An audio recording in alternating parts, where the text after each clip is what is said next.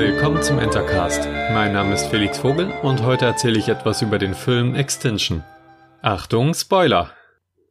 Worum geht es in Extinction? Wie der Titel es vielleicht vermuten lässt, um Auslöschung. Was wird ausgelöscht? Anscheinend die Menschheit. Doch erstmal fängt alles mit dem relativ normalen Alltag vom etwas bedrückten Vater und Elektriker Peter an. Diese Hauptfigur des Films hat einige sein Leben störende Visionen von einer schrecklichen Invasion. Am Anfang war ich mir wirklich nicht sicher, ob der Film ein Familiendrama sein wird und diese Visionen tatsächlich reine Einbildung sind, oder die Story in Richtung Matrix geht, wo sich bald herausstellt, dass er gefangen in einer Illusion lebt und Flashbacks zur Realität hat. Wie sich später herausstellte, lag ich gar nicht mal so falsch mit diesen beiden Gedanken, aber im Kern geht es doch um die stattfindende Invasion.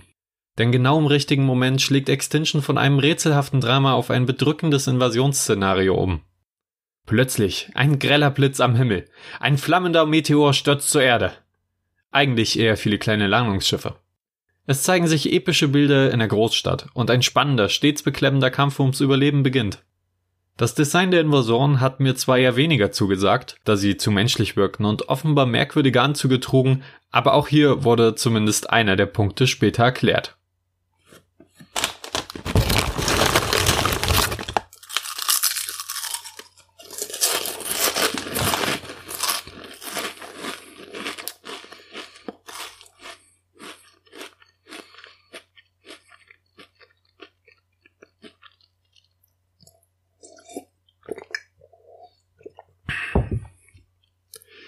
Mir hat es gefallen, dass der Protagonist Peter, der ja schon vorher durch seine Visionen mental etwas vorbereitet war, nicht sofort zum großen Helden wird.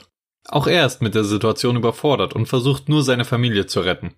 Zum Glück hat er einen Plan. Auf zu seinem Arbeitsplatz, der sicherste Ort, der ihm einfällt und zu dem ihn seine Visionen leiten. Auf seiner Flucht kann er sogar ein paar der unheimlichen geheimnisvollen Invasoren töten. Im Nahkampf schafft er es sogar, einem sehr hartnäckigen Verfolger das Helmvisier zu zerschlagen. Jetzt ergibt auf einmal Sinn, dass die Aliens so menschlich wirken. Denn es sind offenbar Menschen. Natürlich tötet Gutmensch Peter ihn nicht, sondern lässt ihn seine schwer verwundete Frau tragen. Auf diese Weise kann Peter bewaffnet bleiben und muss seine Frau dabei nicht zurücklassen. So wird der Feind irgendwie zum Helferlein. Leider lebt der Film sehr von seinen Twists. Ich muss zugeben, dass ich zu diesem Zeitpunkt noch dachte, dass die Enthüllung der Identität der Invasoren die einzige große Wendung sein würde. Doch zum zweiten Höhepunkt komme ich gleich noch. Erst noch mal kurz zum komischen Anzugdesign der menschlichen Invasoren. Warum?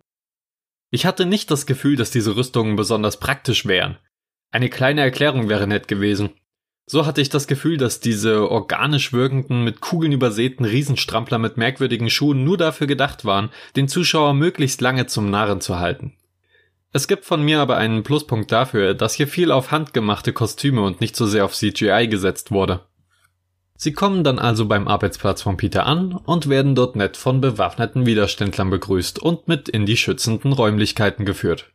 Alle Überlebenden sollen schnell mit einer alten U-Bahn evakuiert werden, damit bald von einem entfernten Ort zum Gegenschlag ausgeholt werden kann. Doch leider geht es der Frau von Peter inzwischen noch schlechter und niemand scheint ihr helfen zu können. Doch der ursprünglich feindliche Invasorensoldat, den Peter mitgebracht hat, offenbart unter Druck, dass er helfen kann. Da das anscheinend die letzte Chance ist, seine Frau zu retten, willigt Peter ein. Jetzt kommt der zweite große Twist. Offenbar ist seine Frau eine synthetische Lebensform. Und nicht nur sie, sondern anscheinend auch alle anderen Erdbewohner. Peter ist geschockt von seiner mechanischen Anatomie, will seiner Liebe aber natürlich trotzdem helfen. Also lässt er sich mit seiner Frau durch ein herumliegendes Kabel verbinden und überträgt die Energie. Inzwischen klärt ihn sein neuer Verbündeter über die Vergangenheit und die Beweggründe hinter der Invasion auf. Gestützt wird die Vergangenheitsaufbereitung durch Flashbacks von Peter. Hier die Kurzfassung. Menschen bauen Sins, Sins sind quasi Arbeitsmaschinen, Arbeitsmaschinen entwickeln Emotionen, Menschen haben Angst vor Maschinen mit Emotionen, Menschen fangen an, Sins zu jagen, Sins wehren sich und vertreiben die Menschheit. Menschheit kehrt nach ungefähr 50 Jahren auf dem Mars auf die Erde zurück, um sie zurückzuerobern. Jetzt fragt man sich vielleicht, warum die Sins auf der Erde das nicht mehr wussten. Keine Sorge, dafür gibt es eine ganz logische Erklärung. Denn was machen die Sins mit ihrer neu gewonnenen Freiheit und Emotionen? Klar, sie löschen alle ihre Erinnerungen und ersetzen sie durch Erinnerungen an ein rein menschliches Leben. Dann gehen sie einfach ihrem Alltag nach. Seit 50 Jahren. Hier bewahrheitet sich der Gedanke, man muss seine Vergangenheit kennen, um Fortschritt zu machen. Und diese Sins wussten nicht einmal, was sie sind. Sie haben sich zu einem Leben in Unwissenheit entschieden und sich quasi selbst versklavt. Natürlich taten sie dies, um die schrecklichen Dinge zu vergessen, die sie den Menschen angetan haben und die ihnen angetan wurden, aber damit legten sie sich selbst in Ketten und begrenzten ihre Möglichkeiten. Doch sie waren nicht ganz unvorbereitet auf die Invasoren, denn einige wenige von ihnen haben sich nicht zurücksetzen lassen und ihre Erinnerungen behalten. Die einzige Person, von der man sicher weiß, dass sie eine dieser Wissenden sind, ist, ist der Chef von Peter. Die einzige Machtperson, welche man im Film kennenlernt. Für mich hat das ein ungutes Gefühl hinterlassen. Eine Person, die seit 50 Jahren andere Personen anführt und die Gehirne ihrer Angestellten offenbar regelmäßig überschreiben lässt, damit diese ihr normales Leben weiterführen und effektiv arbeiten können? Klingt für mich nach einer Art Diktatur. Leider kann ich das weder bestätigen noch widerlegen. Es ist lediglich eine Vermutung meinerseits, da man nie einen Regierungsvertreter oder ähnliches sieht. Egal wie man es dreht und wendet, der Großteil der Bevölkerung wird unwissend gehalten und kann sich somit nicht wirklich weiterentwickeln. Das lässt sich vielleicht schon damit begründen, dass die Sins denken, dass sie Menschen sind und auch Kinder großziehen, aber die Kinder nie älter werden. Also muss spätestens alle paar Jahre die gesamte Familie und am besten auch Freunde und Verwandte gleichzeitig zurückgesetzt werden. Allerdings sind diese Gedankengänge vielleicht etwas unfair gegenüber den Intentionen des Films.